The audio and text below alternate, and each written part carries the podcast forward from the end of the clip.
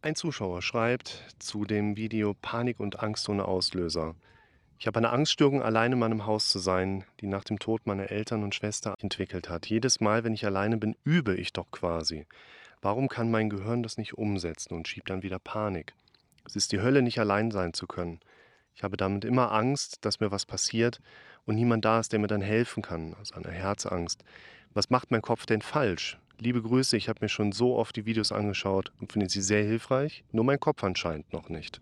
Das ist natürlich erstmal eine traurige Geschichte, die man da hört, dass man in kürzerer Zeit so viele Menschen um sich drumherum verloren hat. Und das war so für mich beim ersten Lesen gefühlt so eine kleine Spukgeschichte auch. Also dieses Haus, wo man vorher mit so vielen Menschen drin gelebt hat und man dann plötzlich eine solche Veränderung erlebt und vielleicht auch gar nicht das Haus an sich jetzt die Problematik darstellt. Und dann können sich solche Thematiken, Probleme, Symptome auch gerne mal so crossover-mäßig umsetzen.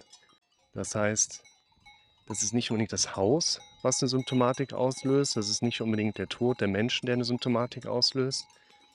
Aber quasi in der Gesamtbetrachtung hat sich einfach ein Zustand ergeben, der jetzt heute in diesem Format so da ist und an dem wir natürlich auch was tun sollten. Und dieser Mechanismus, da jetzt eine Veränderung reinzubringen, will ich euch nochmal mit quasi hinterhergeben. Da gibt es jetzt nicht das Richtige, was man tun kann. Es gibt aus meiner Sicht jetzt auch nicht unbedingt das Falsche, was man vielleicht macht. Damit macht man es noch schlimmer oder verpasst eine Sache, sondern man darf versuchen, ins Trainieren zu kommen, was hier die Kommentatorin ist es äh, ja auch versucht.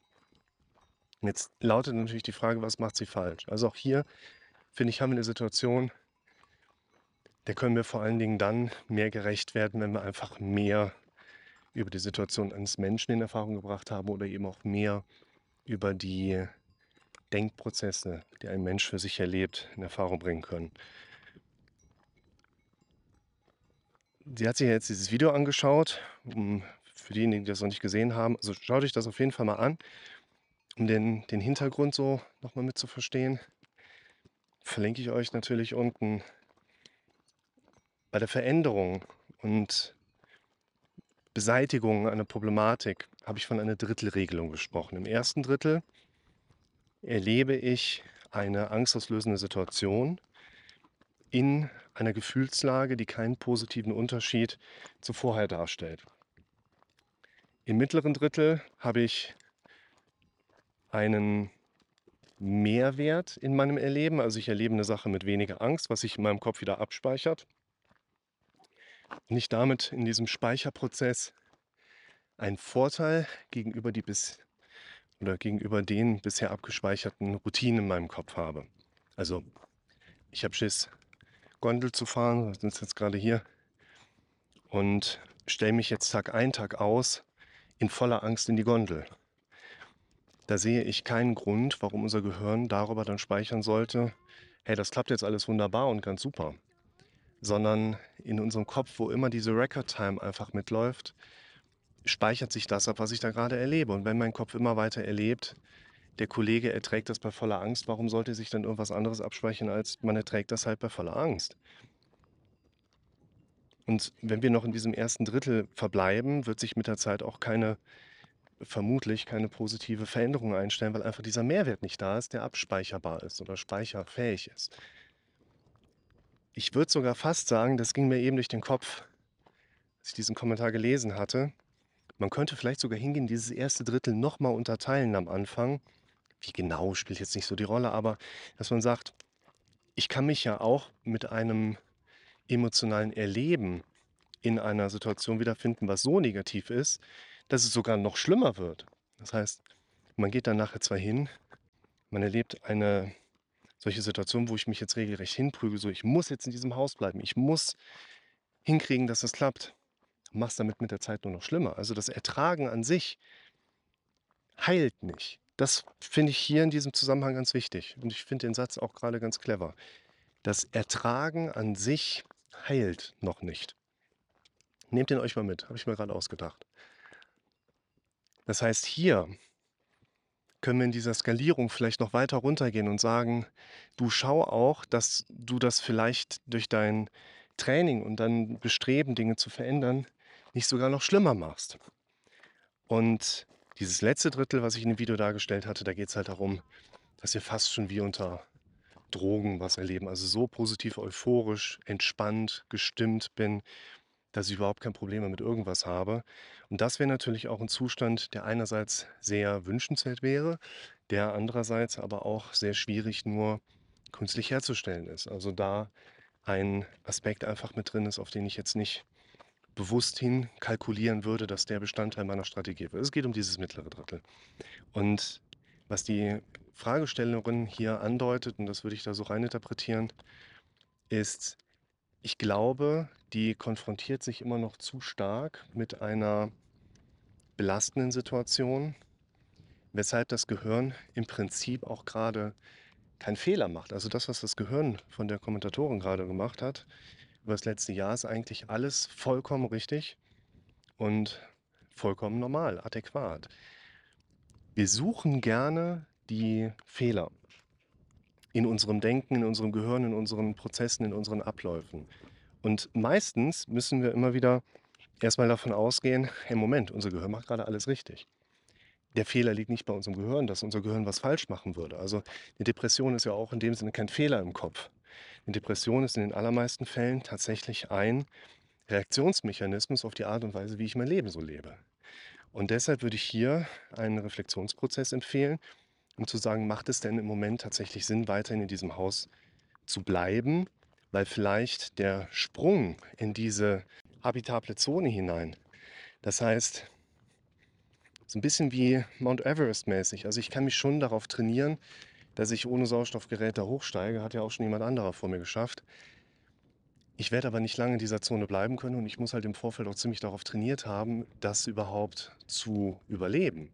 Da oben habe ich aber irgendwann Todeszone und es geht immer weiter bergab. Und es macht keinen Sinn, in einer Höhe zu trainieren, in der ich keinen Trainingsfortschritt habe. Heißt hier für die Situation mit dem Haus, finde ich, macht es Sinn, dass man hier vielleicht wirklich erstmal Abstand zum Haus nimmt, schaut, dass in gewisser Hinsicht eine Art Heilung stattfinden kann. Unsere Umwelt prägt natürlich auch unsere Gedankenmuster und da dürfen wir uns, glaube ich, ein Stück weit mit supporten und unterstützen, einfach durch einen Tapetenwechsel auch auf andere Gedanken zu kommen. Auf welche? Ich finde, da haben wir wieder diesen Aspekt mit drin, dass wir da wirklich sehr individuell einfach schauen dürfen, was betrifft jetzt gerade den einen Menschen in seinem lebensgeschichtlichen Hintergrund.